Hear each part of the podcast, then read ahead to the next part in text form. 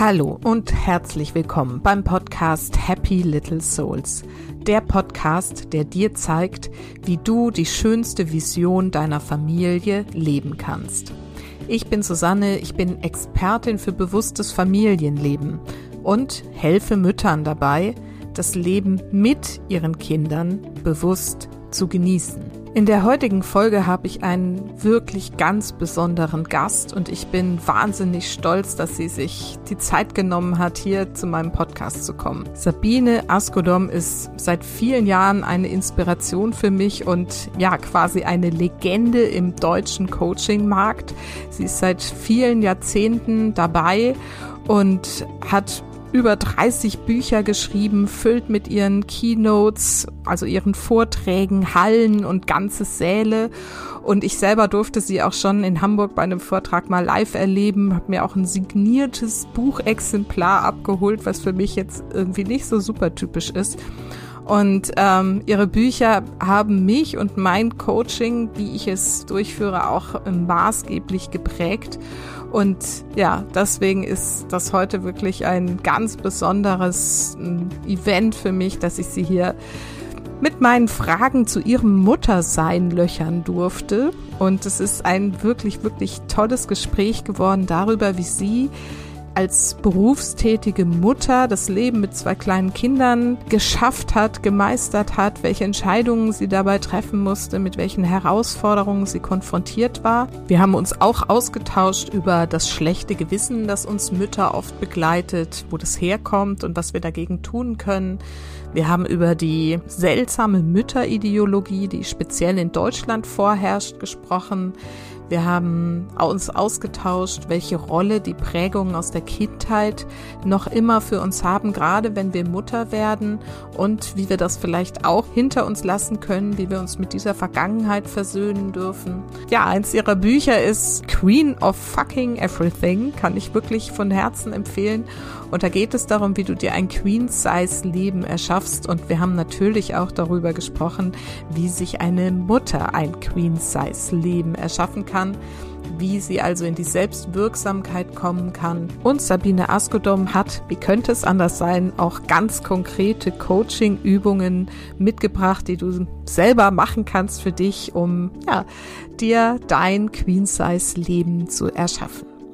Also, ich wünsche dir jetzt ganz viel Freude. Mehr möchte ich gar nicht sagen mit diesem großartigen Gespräch mit dieser großartigen Frau, mit Sabine Askodon.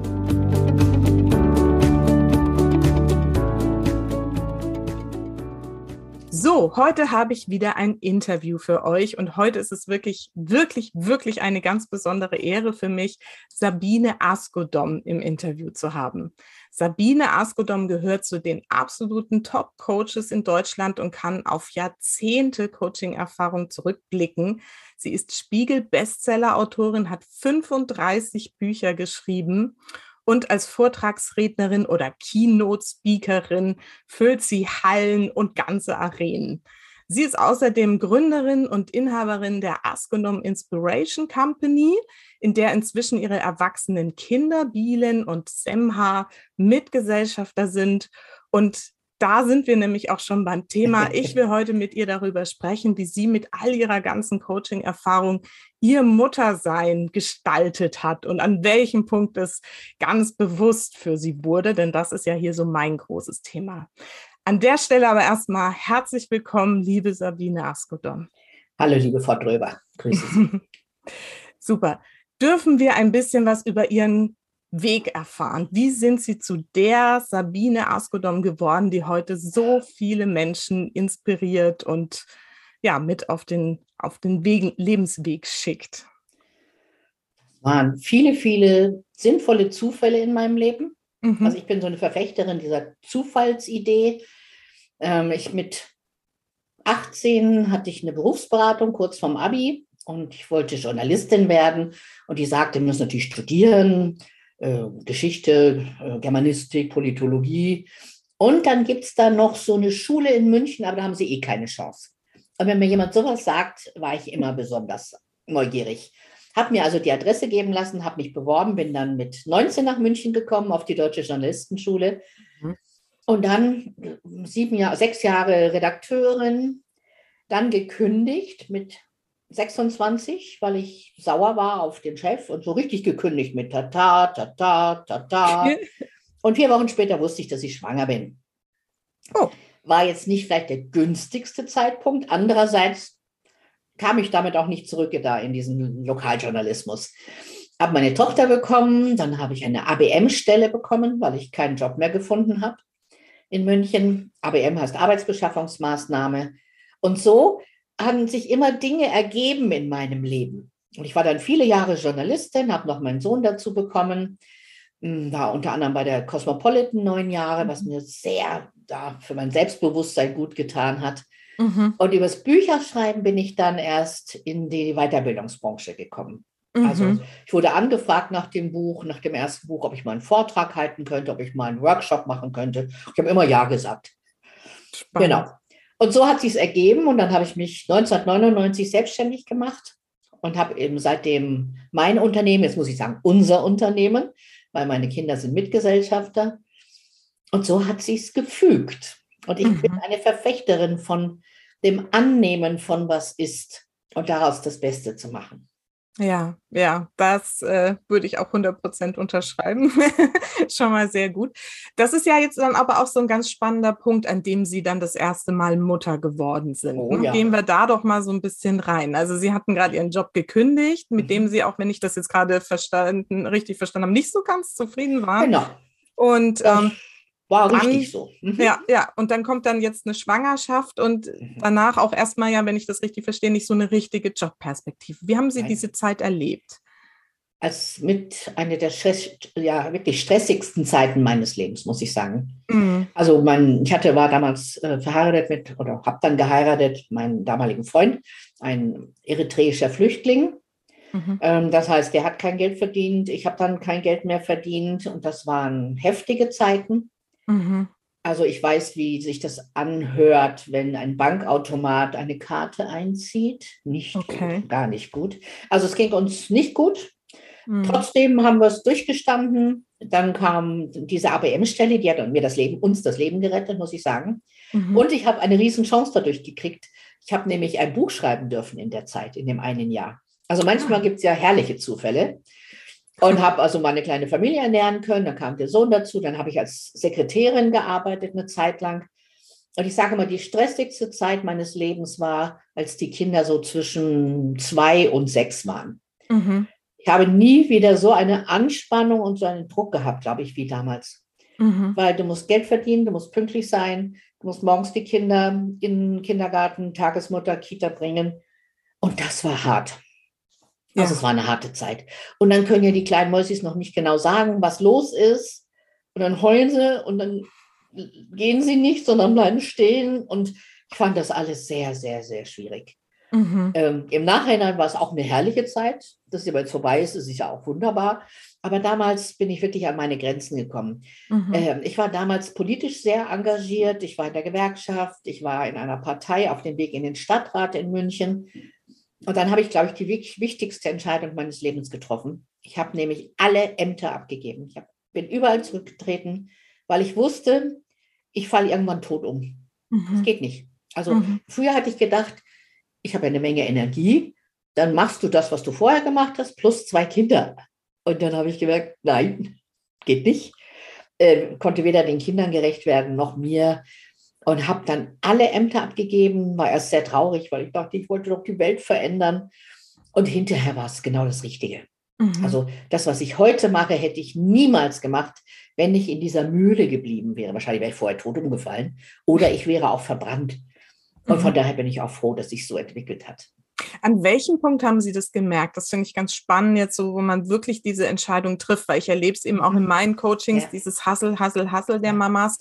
Was ist denn da passiert, dass Sie gesagt haben, jetzt es muss hier irgendwas passieren? Ich kann es wirklich auf die Minute zurückverfolgen. Okay.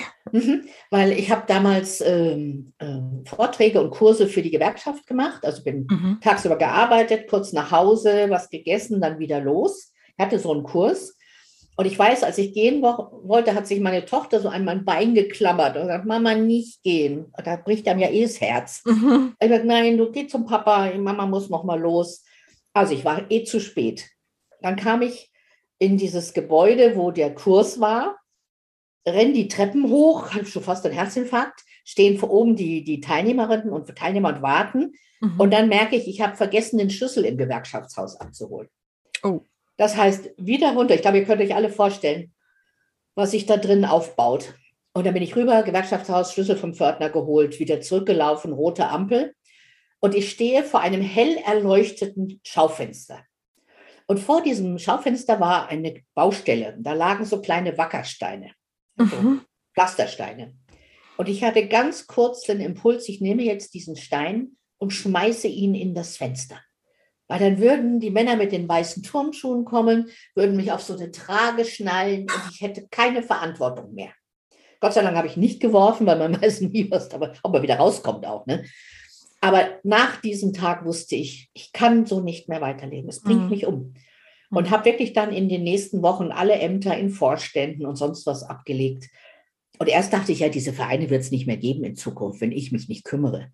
Ja. Gibt es heute noch unverschämterweise. Also ich habe gelernt, auch mich wichtig zu nehmen, aber mich nicht zu wichtig zu nehmen. Und das ist ein großer Unterschied. Und das ist das, was ich heute Menschen versuche nahezubringen. Nimm dich wichtig, mhm. aber nimm dich nicht zu wichtig. Weil mhm. ob ich jetzt da in diesem Vorstand sitze oder nicht, macht natürlich einen kleinen Unterschied. Ich bin natürlich grandios. aber für mein Leben macht es einen Riesenunterschied. Ja. Und das war erst schwer für mich, weil ich wollte eigentlich Deutschlands erste Bundeskanzlerin werden. Das oh. war mein Ziel. Hm? Und dann habe ich gemerkt, alles geht nicht. Ja. ja. Und ich wusste, ich, zwei Dinge wollte ich behalten. Das waren meine Familie und mhm. mein Job. Mhm. Und dann musste alles andere gehen. Und wie gesagt, das war die beste Entscheidung meines Lebens. Mhm. Jetzt sind ja heute viele Mütter schon mit Job und äh, Familie an sich irgendwie schon äh, mhm. mehr als gefordert. Mhm. Und jetzt haben Sie irgendwie sozusagen als Lösung gehabt, alles andere erstmal abzugeben. Ja. Wie sehen Sie das denn? Warum ist es heute? Ist es heute noch mal schwieriger als? Hm, ich glaube, es ist immer schwierig, heute auch. Ich hatte damals das Glück, also einmal das, ja, einmal das Schicksal mit den eritreischen Flüchtlingen, mhm. der jetzt nun keinen tollen Job hatte und viel Geld verdient hat.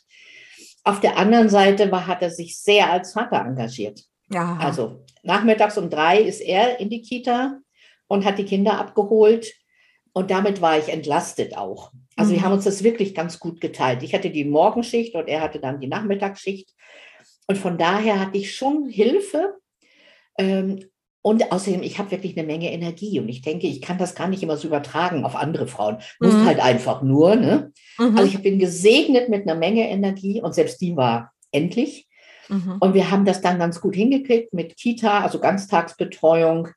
Hatte damals manchmal ein schlechtes Gewissen, kennt vielleicht Mütter auch. Und irgendwann habe ich meine Kinder gefragt, war das damals schlimm? Und sagt, hä, wir haben den ganzen Nachmittag gespielt und es gab Linsensuppe. Ich hasse Linsensuppe und meine Kinder liebten Linsensuppe. Also das war das, an was sie sich erinnert haben. Und dann war ich beruhigt. Und ja. allein, dass meine Kinder heute mit mir zusammenarbeiten, zeigt mir, du hast nicht alles falsch gemacht. Absolut. Also wir müssen teilen können, wir müssen uns helfen können. Das ist wirklich, glaube ich, das, was Mütter manchmal lernen müssen. Das schlechte Gewissen bekämpfen. Äh, mein Gott, die, die, armen Kinder und dann den ganzen Tag. Und das kriegt man ja von anderen Müttern auch mit, ne? Die das ja dann auch so hinschmieren. Also mein Kind ist zu sensibel, also die könnte das aber nicht den ganzen Tag. Mhm. Also meine Kinder sind auch robust, Gott sei Dank offensichtlich. Und das war so eine Selbstverständlichkeit. Also eins war mir immer klar, ich möchte beides.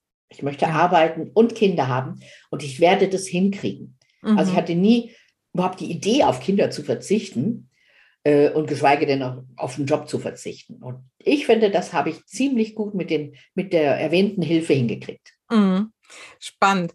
Also das sind schon zwei Themen drin, an die ich gerne anknüpfen möchte. Einmal dieses schlechte Gewissen. Also mhm. das kenne ich und ich glaube, jede Mama kennt das, vor allem die, die eben auch sich verwirklichen wollen, die auch ne, Arbeit wichtig finden und richtig finden für sich. Sie haben jetzt gerade gesagt, so im Rückblick gesehen war es irgendwie alles okay.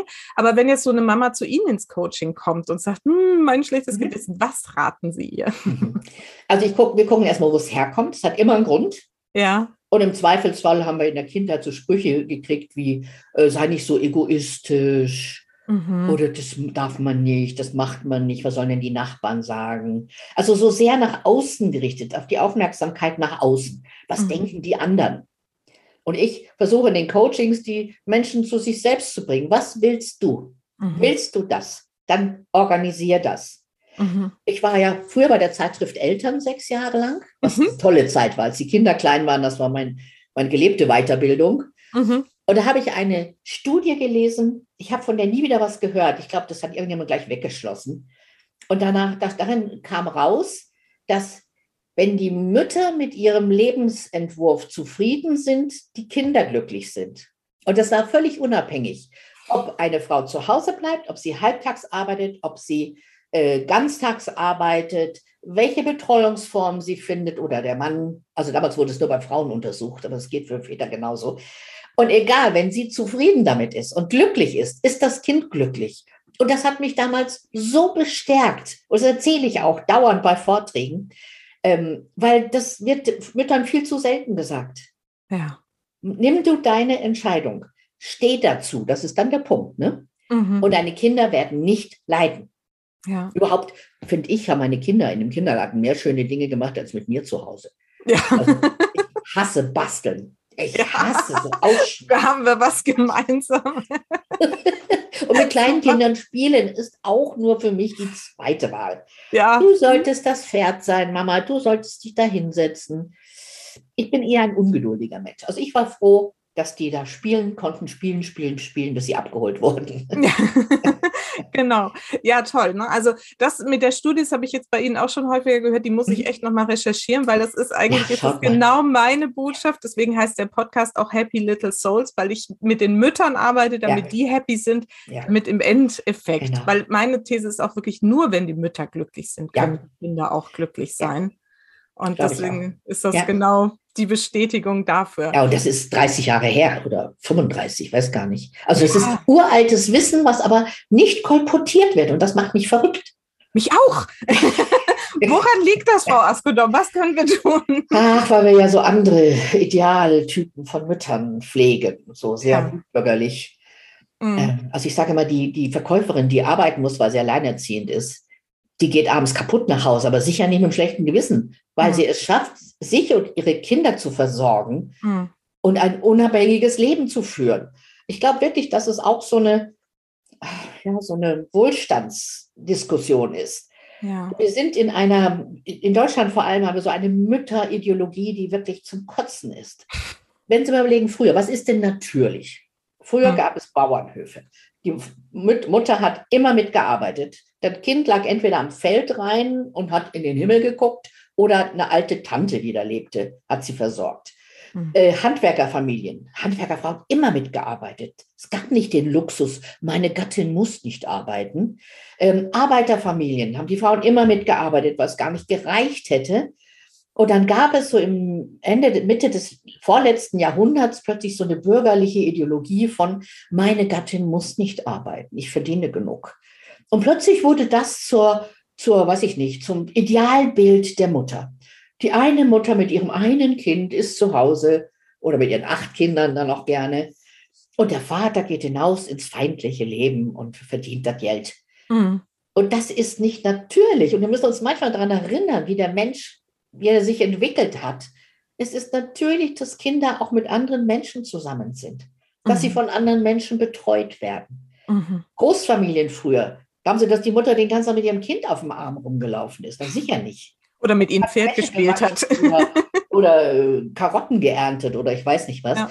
Also es ist eine ideologische Sache. Und Ideologie hat immer mit Moralisieren zu tun. Mhm. Also wenn du gegen diese Ideologie verstößt, dann bist du moralisch auch angreifbar. Ja. Also, die hätte es doch wirklich nicht nötig, oder? Mhm.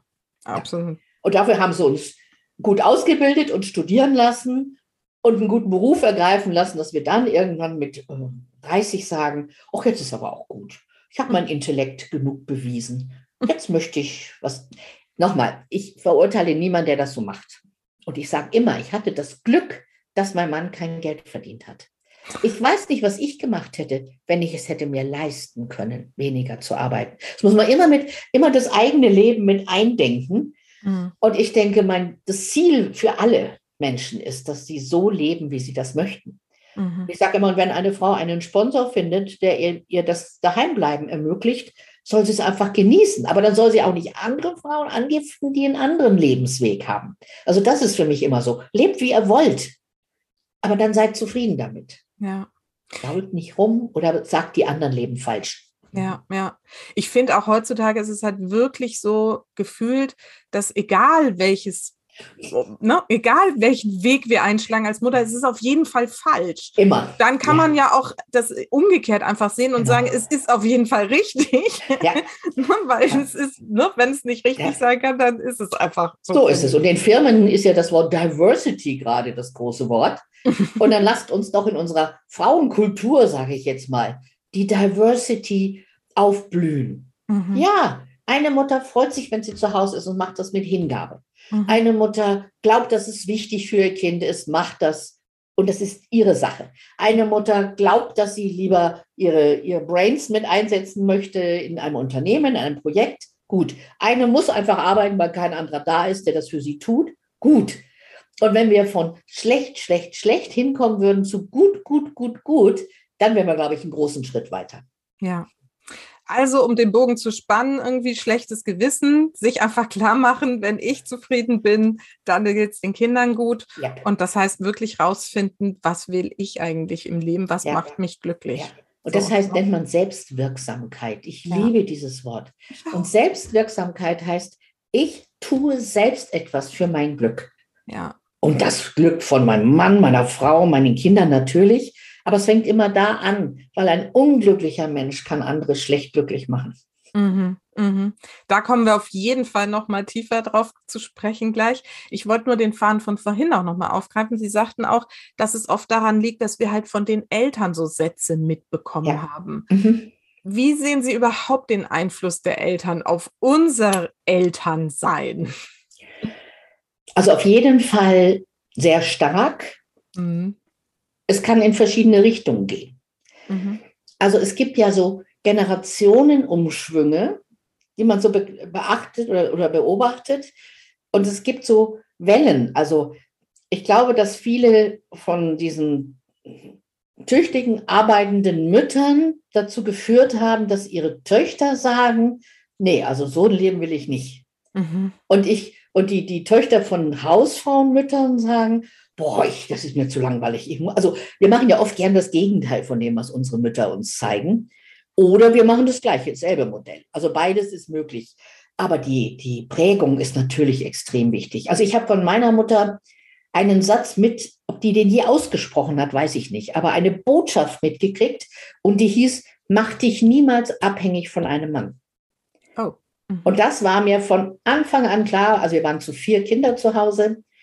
Und mir war von Anfang an klar, ich will nicht die Hausfrau werden von jemandem, der dann mir das Haushaltsgeld zusteckt. Sowas war ja früher, das muss ich mir mal vorstellen. Da mhm. bekam die Frau Haushaltsgeld und dann brauchte sie natürlich eine Schmuhkasse, um so ein bisschen Geld für sich und einen Lippenstift abzu. Äh, also das kann man sich heute überhaupt nicht mehr vorstellen.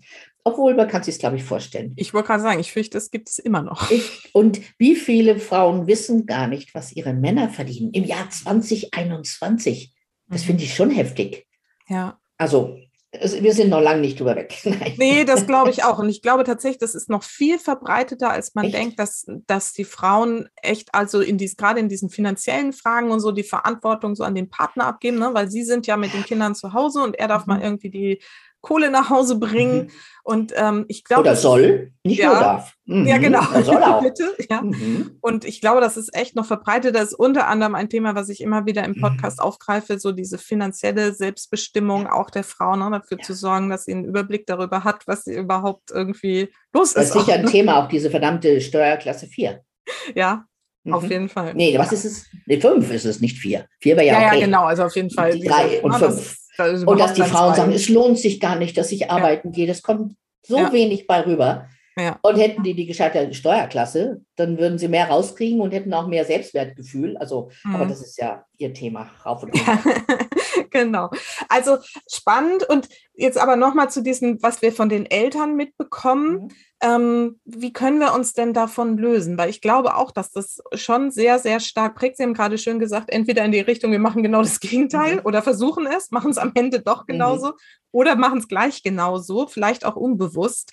Wie erleben Sie das in Ihren Coachings und was geben Sie da für Ratschläge? Mhm. In meine Coachings kommen halt in der Regel berufstätige Frauen mhm. mit Ambitionen. Also die haben sich schon ein Stück gelöst im Tun, aber noch lange nicht im Denken. Genau. Sie machen das, was sie machen möchten, aber sie kommen dann mit A, schlechtem Gewissen, B, immer noch diesem Gefühl von Minderwertigkeit. Also wir, also in meiner Generation war das ja schrecklich. Heute wird es ja hoffentlich besser. Da gab es so Sprüche wie, äh, was soll aus dir noch werden? Nichts bist du schon. Mhm. Oder so nette Sachen wie, sei sittsam und bescheiden, dann kann dich jeder leiden. Lauter Bullshit, was man mitgekriegt hat. Und das, das Board, in, also ich habe gerade, glaube ich, vier, fünf Coachings von Frauen, die alle in erfolgreichen Positionen sind, die alle einen Satz im Kopf haben wie, ich bin zu doof, ich kann das gar nicht, ähm, ich bin nicht kompetent genug und du könntest die schütteln. Du denkst, guck dich mal an, was machst du denn den ganzen Tag? Du zeigst Kompetenz, nur das Gefühl da drin ist ein anderes. Und da kann man ganz gut mitarbeiten, weil äh, ja, Gefühle kann man verändern. Überzeugungen kann man verändern. Das ist ja mhm. nichts, was da genetisch eingehämmert ist, sondern es ist eine Angewohnheit, so zu denken. Und Gewohnheiten kann man ändern. Und das ist eine meiner Lieblingsaufgaben.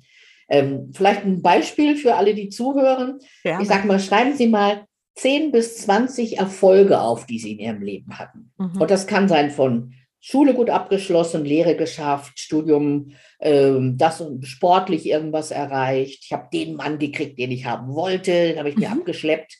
Alles Erfolge. Und dann schreibt daneben, welche Eigenschaften und Fähigkeiten von dir haben dir geholfen, diesen Erfolg zu erzielen?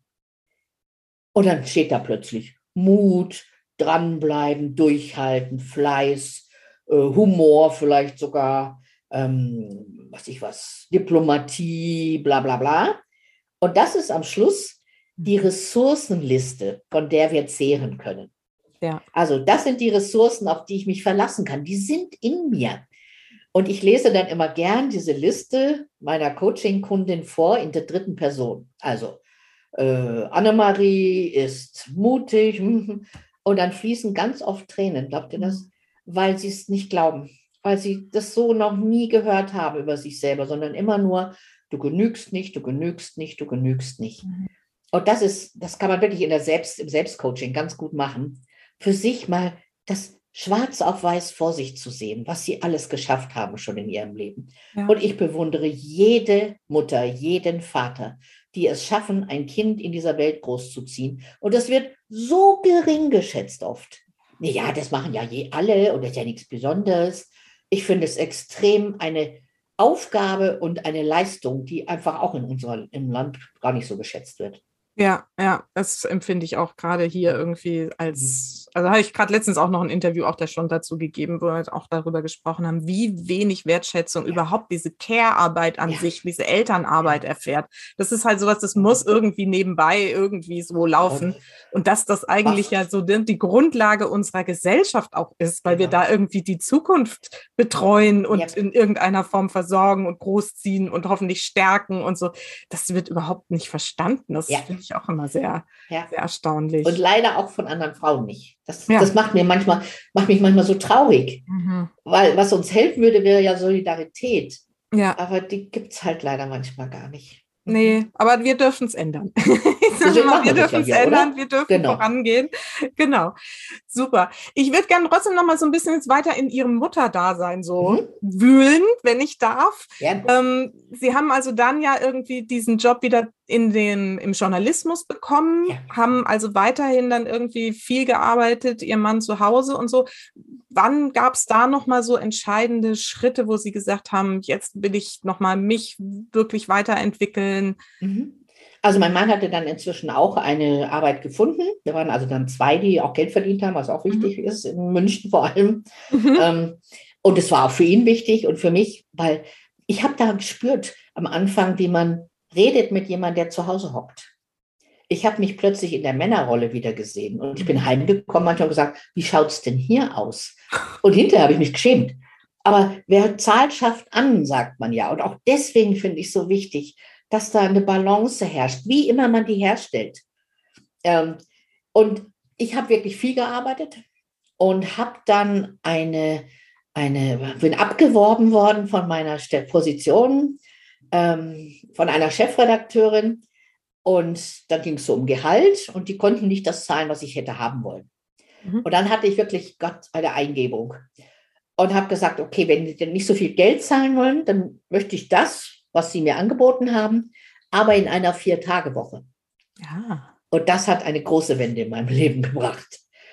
Und die Vier-Tage-Woche hat bedeutet, ich hatte einen Spieltag frei. Also wir haben dann ein, eine kleine äh, Ferienwohnung im Allgäu gemietet. Dann sind wir dann Freitagmittags nach der Schule dann immer rausgefahren. Und das hat uns extrem als Familie auch gut getan. Mhm. Ähm, und das hat mir ja wirklich nochmal so eine Tür geöffnet zu was Neuem. Also wenn du den ganzen Tag, jeden Tag arbeitest, da hast du keine Fantasie mehr, irgendwas anderes zu machen. Und daher habe ich angefangen, Bücher zu schreiben nebenbei, wenn die Kinder abends im Bett waren. Mein Mann saß gerne vorm Fernseher und dann habe ich mich vom Computer gesetzt und habe geschrieben. Mhm. Und damit, und ich glaube, dass viele Menschen mit so einer Vier-Tage-Woche sehr viel glücklicher wären. Und das ist was anderes als Teilzeit. Mittags um zwölf nach Hause zu gehen oder ja. um eins weil du bist voll drin, du bist bei den Konferenzen dabei. Ich habe dann die auch erzogen, dass die an dem Freitag keine Konferenzen mehr gemacht haben. ich habe dann gesagt, ja, könnt ruhig machen, aber ich bin nicht da. Aber wenn du dann einknickst, bist du halt wieder der Depp. Und dann war das wirklich eine, eine Freiheit, so eine Tür in die Freiheit für mich. Und ich rede übrigens oft mit Männern, die sich überfordert fühlen darüber, ob sie nicht auch eine Vier-Tage-Woche mhm. ähm, nehmen, kriegen könnten und sagen die erst, das geht nicht. Sag ich, wissen Sie das oder glauben Sie das? nö, ich glaube das. Sage ich, dann erkundigen Sie sich doch mal. Mhm. Und ich glaube, das wäre für alle Eltern ein Traum. Ist nicht gerade irgendwo das eingeführt worden? Dänemark, Schweden, Norwegen? Ja, könnte die, sein, weiß ich nicht genau. Die hm. Vier-Tage-Woche für alle oder soll eingeführt werden. Mhm, mh. Und das fände ich einen großen Schritt in die richtige Richtung. Ja. ja. Weil es einfach wieder den Raum offen lässt für da sind auch wir vielleicht jetzt beim Thema selbst. Selbstwirksamkeit. Und auch mal sich selbst, ja. Und das geht ja. ja schon los, wenn man sich mal irgendwie eine Auszeit nimmt und irgendwie in einem Café zu hocken und mal wieder gucken. Ach, Menschen, erwachsene Menschen. Ist doch mhm. auch schön. Ja, doch. Gelegentlich, kommt drauf an, aber. aber gut. Also dann haben Sie angefangen, Bücher zu schreiben. Was, mhm. die, was war das allererste Buch, was Sie Klassisch, unser Thema. Das hieß Balancing, Beruf und Privatleben im Gleichgewicht. Na, sowas. Das war genau das Thema. Und da habe ich äh, ja alles aus meiner eigenen Erfahrung, aus meinem eigenen Schmerz, aus meinen Entwicklungen und Erkenntnissen reinschreiben können. Es war damals ein kleines Taschenbuch, hat sich jetzt nicht so wahnsinnig verkauft, aber es war der, ich hatte den Fuß in der Tür. Mhm. Und wenn man einmal ein Buch geschrieben hat, finde ich, dann kommt man da nicht mehr raus, weil ich habe so wunderbares Feedback bekommen. Also das war diese, ich werde nie vergessen, meinen ersten Leserinnenbrief kriegte ich irgendwie, als ich abends nach Hause kam, öffne ihn und dann schrieb, schrieb die Dame, äh, liebe Frau Askedom, Sie haben Schuld, dass ich jetzt solche Nackenschmerzen habe. Ich denke, Gott, was habe ich getan? Sagt, ich habe heute Nacht Ihr Buch gelesen und habe die ganze Zeit genickt. Ist das ein oh schönes Gott. Kompliment? Oh, ist das süß. Und dann habe ich so gemerkt, ja, ich habe den, den Nerv der Frauen getroffen. Ja. Also es ist hilfreich und dann mhm. willst du immer mehr davon. Mhm, mhm. Und wann kam so der Punkt und wie passte das so in Ihr Familienleben, wo Sie entschieden haben, so nur noch ich, also selbstständig, ich als Rednerin, ja. Autorin. Gut, das hat sich erstmal entwickelt, dass ich das überhaupt diese Chancen bekam. Das ging über die Bücher. Da wurde ich dann eingeladen zu Workshops oder zu Vorträgen. Dann habe ich das knapp sieben Jahre parallel gemacht. Also mhm. vier Tage Woche plus das zweite Leben.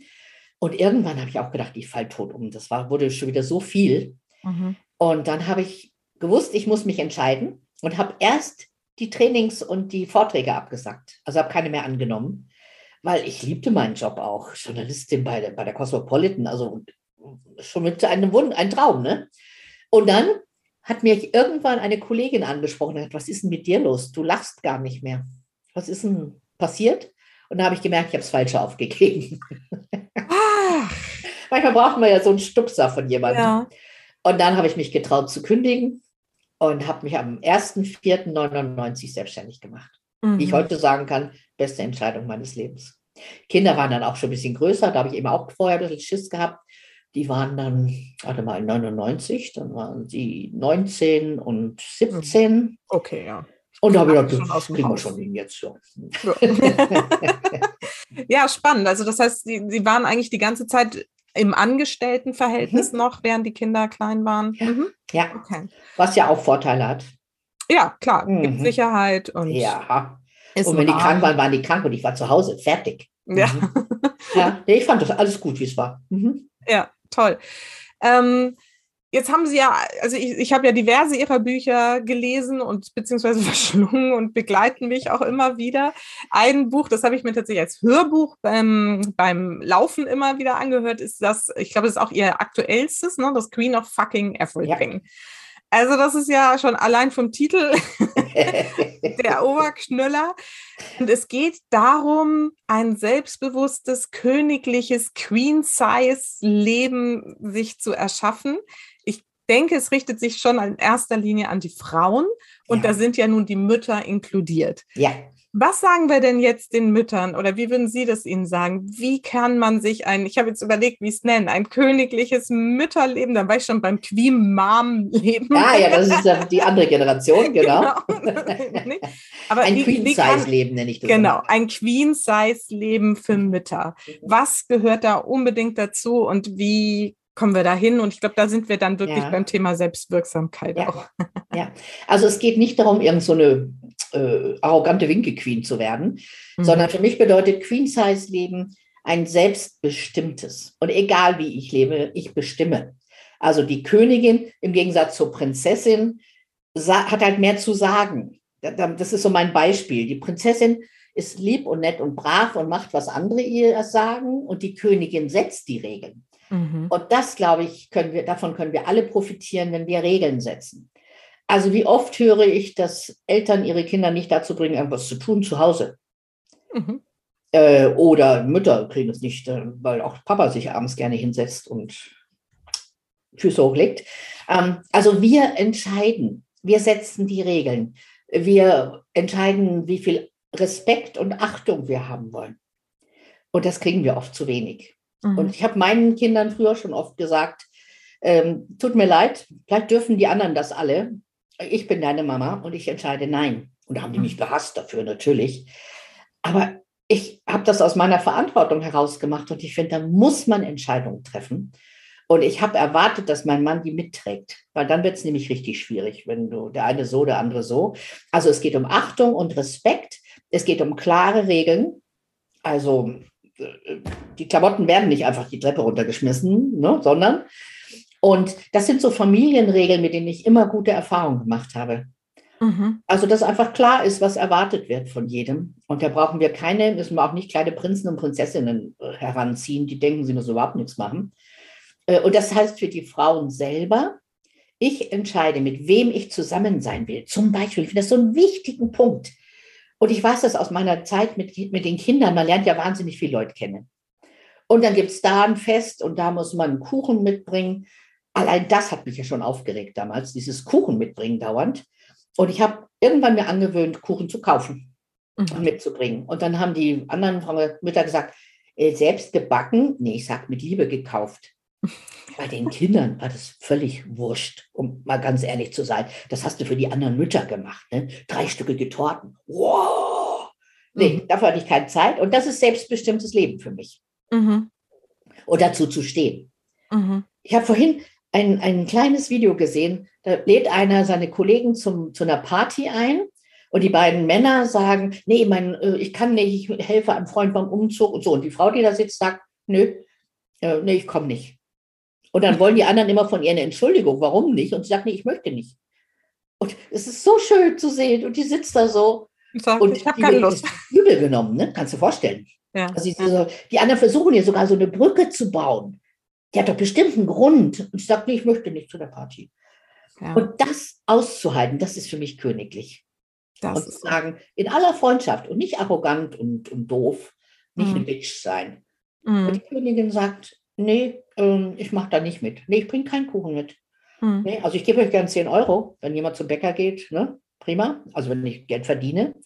Ähm, aber ich mache, habe ich habe mich, glaube ich, sehr bald nicht mehr an diese Spielregeln gehalten. Mhm. Und dann lernst du das auszuhalten.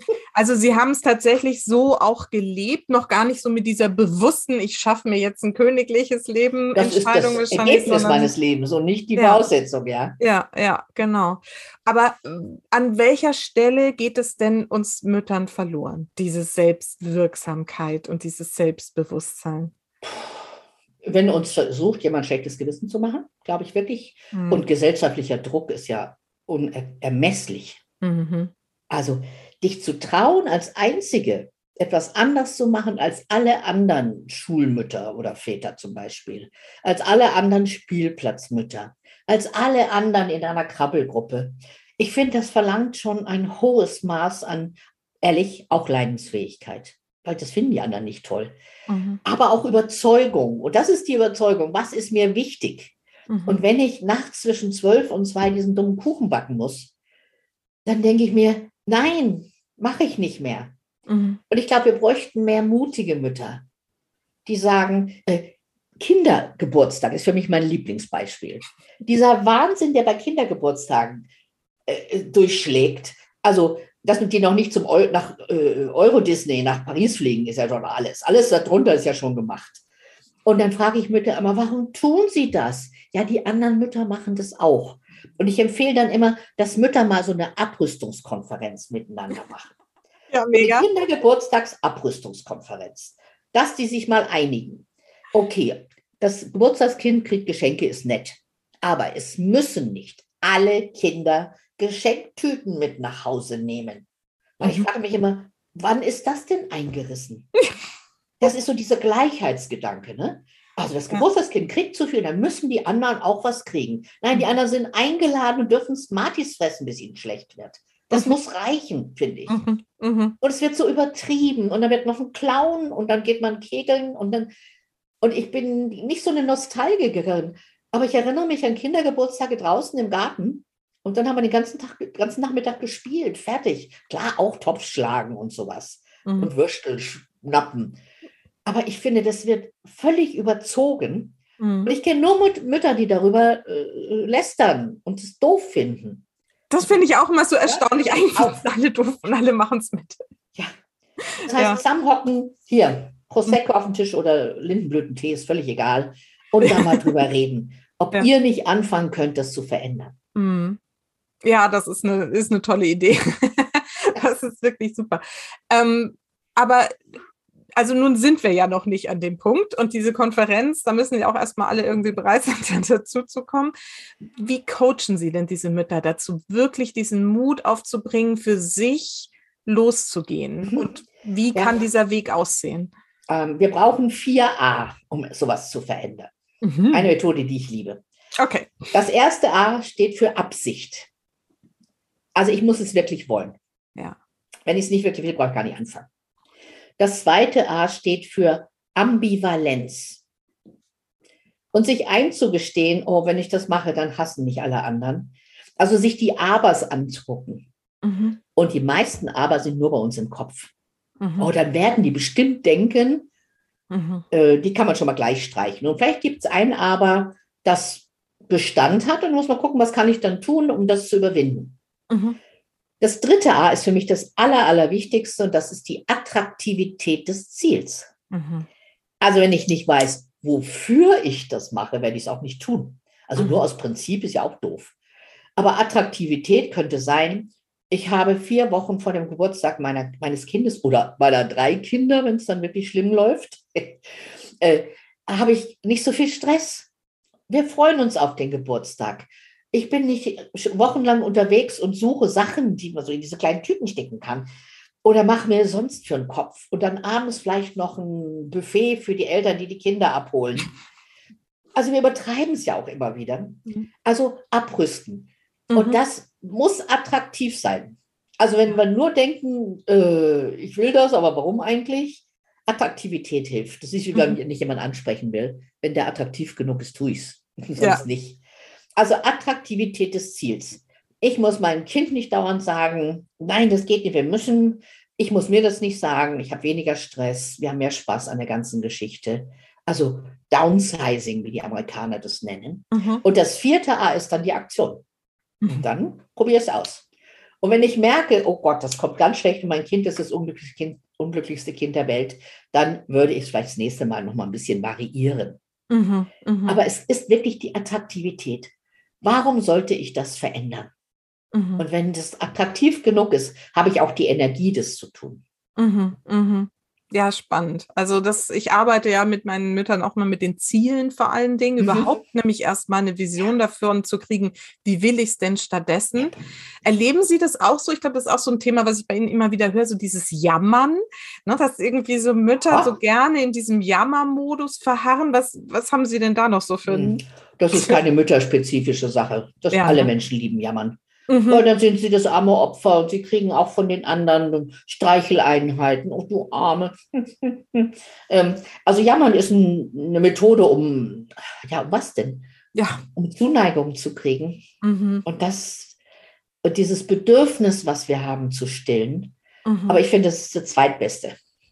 Ähm, und, und jammern, ich sage immer so, fünf Minuten jammern ist okay. Also wenn ich mit meinen Freundinnen zusammensitze, dann darf auch jeder erstmal sagen, boah, was für ein Scheißtag heute. Und ich habe es jetzt aber auch satt. Ich finde, das darf man. Ja. Aber dann ist auch gut. Mhm. Nur Jammern als Lebenseinstellung ist halt toxisch. Mhm. Mhm. Ähm, ich finde, man darf ein bisschen jammern. Und dann muss man überlegen, finde ich, muss man nicht, aber wäre es sinnvoll zu überlegen, okay, ich bin eine erwachsene Frau, ich kann was verändern. Und ich trage die Folgen, ich bin bereit dazu, Konsequenzen hinzunehmen ich will, dass es anders ist. Mhm. Und das ist für mich Erwachsensein. Mhm. Und ich, ich bin übrigens erst durch meine Kinder erwachsen geworden. Oh, schön. Also ich habe durch meine Kinder Mut bekommen. Ich habe Angst vor Gewittern verloren, weil wenn du so ein, so ein Baby im Arm hast und es, es donnert und blitzt, du hast Panikattacken, ist nicht gut. also habe ich das verloren, diese Angst, weil ich musste ja für mein Kind da sein. Mhm. Und so denke ich auch, dass wir als Mütter eine riesen Chance haben, zu, weiter zu reifen als Mensch. Mhm. Und ich, ich habe manchmal den Eindruck, dass das anderen Menschen, die keine Kinder haben, manchmal fehlt. Manchmal haben die ja Nichten und Neffen und lernen da auch. Also ich habe Unternehmern immer gesagt, Menschen werden nicht dümmer dadurch, dass sie Kinder kriegen, sondern klüger. Ja. Weil wir lernen einfach so viel über uns selbst, unsere eigenen Ängste, unsere eigene Wut, die in uns steckt manchmal also ich, das habe ich als, als junge Mutter so erlebt, dass ich so eine Wut gespürt habe und hatte Gott sei Dank jemand, der mir gesagt hat, diese Wut ist eine alte Wut. Ja. Und deine Kinder lösen sie nur aus. Ja. Also solche Dinge kann man lernen durch Kinder. Und diese, dieses Wunder dieser Begegnungen zu genießen und zu nutzen und boah, über sich selbst klarer zu werden. Ich glaube, Reflexion ist so ein wichtiger Punkt. Mhm. Das ist für mich ein Geschenk, wenn man Kinder hat. Ich behaupte wirklich, dass Menschen, die keine Kinder haben, denen fehlt eine Dimension in ihrem Leben oder mhm. Kinder in ihrer Umgebung. Mhm. Also ich kenne Tanten, die sind begeisterte Tanten, die brauchen kein eigenes Kind. Mhm. Aber es bringt uns so an die Grenzen von vielen Dingen. Und dann diese Grenzen zu erkennen und ja, zu lösen, das finde ich so spannend mit Kindern. Mhm. Ich sage ja auch immer, das sind echt die, also bei mir zumindest sind sie echt der Turbo für meine Persönlichkeitsentwicklung. Ja, absolut. Wenn man Genauso so habe ich es auch erlebt. Ja. Ne, wenn man es mhm. so annimmt und wenn man ja. sich darauf einlässt und eben, mhm. ich sage ja immer bewusst oder reflektiert eben damit umgeht, was passiert da ja. eigentlich, ne? was macht es mit mir? Mhm. Und bin ich willens irgendwie, ne, dieses, mir diese Frage zu stellen, wie will ich es stattdessen, wenn ich davon nicht irgendwie. Ne, und als ich junge Mutter war, gab es halt ganz spannende Bücher. Es gibt immer spannende Bücher. Das war damals Alice Miller. Ich weiß nicht, ob ihr die überhaupt noch kennt. Nee. Also ich oh, schade. Das war wirklich, das war die Revolutionärin für mich ähm, die hat Bücher geschrieben, zum Beispiel das Drama des begabten Kindes. Mhm. Und die hat in diesem Buch beschrieben, wie wir, wir jedenfalls in meiner Generation, als Kind verlernt haben, unseren Gefühlen zu folgen. Mhm. Weil wir haben gesehen, dass was die Eltern machen, ist nicht richtig, aber wir durften es nicht sagen. Weil in meiner mhm. Generation gab es eine Strafe, wie auch immer, Liebesentzug oder sonst was. Und das hat mir so die Augen geöffnet, warum ich so gereizt bin oft, warum ich manchmal diese Wut habe. Also ich hatte mir geschworen, meine Kinder niemals zu schlagen, weil mein Vater war Schläger. Hm. Äh, und dann hätte ich die am liebsten verprügelt, weil ich so am Rande des Nervenzusammenbruchs war. Und da haben mir diese, diese Bücher von der Alice Miller plötzlich so, so Dinge gelöst. Ich weiß nicht, ich habe das mal in einem Zug gelesen und ich habe von Hinfahrt und Rückfahrt nur geheult. Da kam der Schaffner und fragte, ob es mir gut ginge und so. Sag ich, ja, ich lese da so ein Buch. Und da hat sich so viel gelöst in diesem Heulen. Und ich mhm. musste es meinen Kindern nicht übel nehmen, dass sie sind, wie sie sind. Ja. Sondern ich konnte erkennen, was ich aus meiner Kindheit mit mir rumgeschleppt habe. Ja darum geht es, glaube ich, wirklich. Ne? Das, das ist auch meine meiner Grundansätze, eben zu sagen, irgendwie, ne, fang bei dir an, ja. ne, nimm die Kinder eben als die, die es dir aufzeigen, was bei dir eigentlich los ist, und dann darfst du irgendwie daran ja. wachsen und, und daran löse den Schmerz Kinder. mit den Leuten, die ihn verursacht haben. Ja. Nicht mit deinen armen Kindern, die überhaupt nichts dafür können. Ja. Mhm. Da sind wir beim Thema Versöhnung. Ne? Auch mhm. das ist in dem Buch ein großes ja. Thema. Da schreiben Sie viel über Ihre Familie und die Erfahrung, wie es dann war, sich auch wirklich zu versöhnen mit der Geschichte der Eltern auch. Ne? Mhm. Ja, das dürfen wir auch nie vergessen. Also ich finde es wirklich wichtig. Wenn man noch Eltern hat, kann ich euch nur empfehlen, redet mit ihnen. Wie sind sie erzogen worden? Mhm. Es wird so viel klar. Meine Eltern sind in der Nazi-Zeit groß geworden. Mhm. Die waren im Krieg. Und die kamen als, also mein Vater kam als ein zerbrochener Mensch zurück. Und der hat halt viele Dinge, der hatte Aggressionen, der hatte so sadistische Neigungen. Und er war ja kein böser Mensch, aber er ist einfach völlig verdorben worden durch diese Zeit. Und in der Nazizeit hat man Mütter noch gesagt, äh, Kinder wollen gebrochen werden und neu zusammengesetzt und schlimmste Dinge. Und dafür ging sie eigentlich noch. Und das hat mich sehr versöhnt, dieses, diese Auseinandersetzung mit der Erziehung meiner Eltern hat mir klargemacht, dass die keine bösen Eltern waren, sondern sie wussten es nicht anders. Ja. Und das war mein Versöhnungssatz. Hätten sie es besser machen können, hätten sie es besser gemacht. Und das hat mir wirklich geholfen, den Schmerz loszulassen, die Ängste loszulassen und zu sagen, ich will es besser machen. Ja. Und dann kommen wir in diesen Frieden ne, ja. mit der Vergangenheit und können irgendwie dieses Neue kreieren, wie man es mhm. besser machen kann. Dann und wir können davon ausgehen, dass auch wir wieder Fehler machen werden. Das ist ja mhm. der größte Wagen zu glauben. Ja. Meine Eltern waren so gemein und so schlimm. Ich mache ja alles richtig. Nein, habe ich nicht. Nee. Ich bin froh, dass meine Kinder mir verziehen haben. Und zwar früher, nicht erst am Totenbett oder sowas. Ich wollte gerade fragen, sind Sie da? haben Sie schon aufgeräumt? ich habe immer wieder mal gefragt, was haben wir falsch gemacht? Was hätten wir ja. anders machen können? Ja. Und wir können total offen miteinander reden. Ist herrlich. Ja, toll auch, dass Sie die jetzt so einbinden in Ihre, ne, und in, in Ihre Business und in Ihr Geschäft. Ja, das macht Freude einfach. Ja, alle mhm. Möglichkeiten, wie man mit Ihnen zusammenarbeiten kann, werden wir natürlich hier nochmal in den Show Notes verlinken, Ihre Webseite. Es gibt Gerne. eine Coaching-Ausbildung, mhm. die man bei Ihnen machen kann, natürlich die vielen Bücher. Und ich glaube, es gibt auch noch Einzelcoaching. Gibt's das? Machen Sie das? Oh, viel, noch? gerade viel mehr als je zuvor. Ja. Ja. Weil die Menschen auch durch diese Homeoffice-Geschichte mhm. sehr ins Grübeln kommen, was sie eigentlich wollen. Ja. Ja, also das ist, ähm, werden wir alles verlinken, auf jeden Fall, wer da jetzt sagt, ähm, mit dieser großartigen Dame möchte ich mich ja unterhalten. Echt super. Ich habe immer zwei ja. Fragen zum Schluss, oh, ja. die ich gerne noch loswerden möchte. Und zwar einmal, für welche drei Dinge in Ihrem Leben sind Sie denn am dankbarsten? Ist jetzt nicht erfunden für meine Kinder, hm. weil das ist eine Dimension meines Lebens, die wäre schlimm, wenn ich sie nicht hätte. Ähm, wofür bin ich dankbar?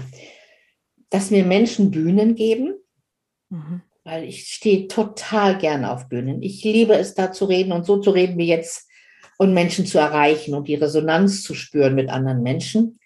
Also ich bin jung und brauche das Geld, ich mache das auch zum Geldverdienen, aber ich finde es wirklich ein Geschenk, ja. dass Menschen das organisieren und mich einladen und dann kann ich da stehen. Das dritte ist mein zweiter Mann. Also ich habe mhm. dann mit im hohen Alter von 54 mich nochmal neu verliebt und habe einen Diplompsychologen geheiratet, der mir ganz viel so fundamentales Wissen beigebracht hat. Weil ich habe viel spontan gemacht und aus meinem Gefühl heraus. Und der hat mir dann immer die Studien gezeigt. Ja, genau, schau, stimmt. Genau deswegen macht man das ja. so. Mhm. Und er hat mir geholfen, die, die Coach-Akademie zu gründen. Ohne ihn hätte ich das niemals gemacht. Also er ist leider in Demenz versunken seit ein paar Jahren. Mhm. Aber dafür werde ich ihm immer dankbar bleiben. Wie großartig, ja ja, was für ein Geschenk, dann sowas noch zu ja. erleben. Mhm, toll. Vielen Dank fürs Teilen. Und äh, meine letzte Frage ist immer, was ist denn so Ihre wichtigste Botschaft an meine Supermamas da draußen? Ich hoffe, ich trete Ihnen jetzt nicht auf die Füße. Seid keine Supermamas. Aber ich weiß, wie Sie es meinen. Bitte versucht gar nicht erst perfekte Supermamas ja. zu werden. Seid einfach ihr selbst. Mhm. Ja, genau. Ja, ich weiß, wie Sie es meinen und ich weiß nicht. Genau. ja? Und insofern, ja, ist es, eine, glaube ich, eine gute Ergänzung, weil Supermamas sind wir schon per se, so sehe ich es. Jede Mama ist. Weil wir Mamas sind, genau. Und ähm, aber eben nicht diesen perfekten. Darf Anspruch. ich meine Botschaft noch ergänzen? Ich bitte darum. Holt die Superpapas ins Boot. Ja. Ich glaube, dieser, mit, diesen unter, mit diesen Unterscheidungen und diesem Gegenüberstehen muss man aufhören. Weil die, gerade diese jüngeren Männer und Väter, also ich habe so einen Schwiegersohn, äh, die sind schon anders und die sind in unserem Boot und die müssen wir teilhaben lassen. Ja. ja. Viele würden sogar mehr machen wollen, aber da sind wir dann auch manchmal so. Ist mein Job. Ja. Holt sie ins Boot, ihr braucht die und die sind für die Kinder Gold wert auch. Ja, ja auch ein wichtiges Thema, loslassen ne? und irgendwie andere mit ranlassen und Hilfe holen. Und ach, gibt es noch so viele Themen. Aber wir können fünf Stunden, zehn Stunden reden, glaube ich. Genau. Das schaffen wir heute nicht mehr. Frau Oskar, ich möchte mich wirklich von ganzem, ganzem Herzen bedanken, dass Sie hier so offen über all das gesprochen haben, dass wir so eine tolle Ebene gefunden haben. Und ich glaube, wir ach, konnten schön. da jetzt mal wirklich nochmal viel reingeben in meine Community. Und ähm, ja, ich bedanke mich ganz herzlich. Danke, herzlich gern. Es war mir ein großes Vergnügen finde Ihre Arbeit einfach klasse. Vielen Dank. Dann bis irgendwann. Auf Wiedersehen. Tschüss. Servus. Wow, ich bin immer noch begeistert von Sabine Askodom, ihre Authentizität, ihre Klarheit und ähm, ja, sie weiß einfach, wovon sie spricht und nimmt da kein Blatt vom Mund und das bewundere ich wirklich zutiefst und ja, hoffe, dass ich äh, diese Gespräche mit ihr eines Tages fortsetzen kann in irgendeiner Form. Und ich hoffe, du hast da jetzt auch Spaß an diesem Gespräch gehabt, hast ja einiges daraus mitgenommen und nimmst dir vielleicht auch vor, jetzt mal dein Queen-Size-Leben anzugehen und äh, ja, wirklich darüber nachzudenken, was können wir Mütter dafür tun, dass es uns allen miteinander letztendlich besser geht. Ich finde ja diese Idee der Abrüstungskonferenz der Mütter einen mega, mega spannenden Gedanken. Und vielleicht können wir das insofern einfach gemeinsam tun, als dass wir dafür losgehen, dass es nicht so kompliziert und so aufgebauscht sein muss, dieses Müttersein, sondern dass wir mit uns im Glück und in der Zufriedenheit sein dürfen, so dass alle letztendlich ja in Glück und in der Zufriedenheit sein können, auch und besonders unsere Kinder. Und ja, mit diesen Gedanken möchte ich dich jetzt in die kommende Woche entlassen. Nächste Woche geht's wieder weiter. Und ich freue mich, wenn du wieder reinhörst, wenn du diesen Podcast weiterempfiehlst oder mir auch auf iTunes eine Rezension hinterlässt. Das hilft, diese ganzen Gedanken, Gespräche und Inspirationen weiter in die Welt zu bringen. Vielen Dank und eine tolle Woche. Und vergiss nicht, Familie ist, was du daraus machst. Alles Liebe, bis ganz bald deine Susanne.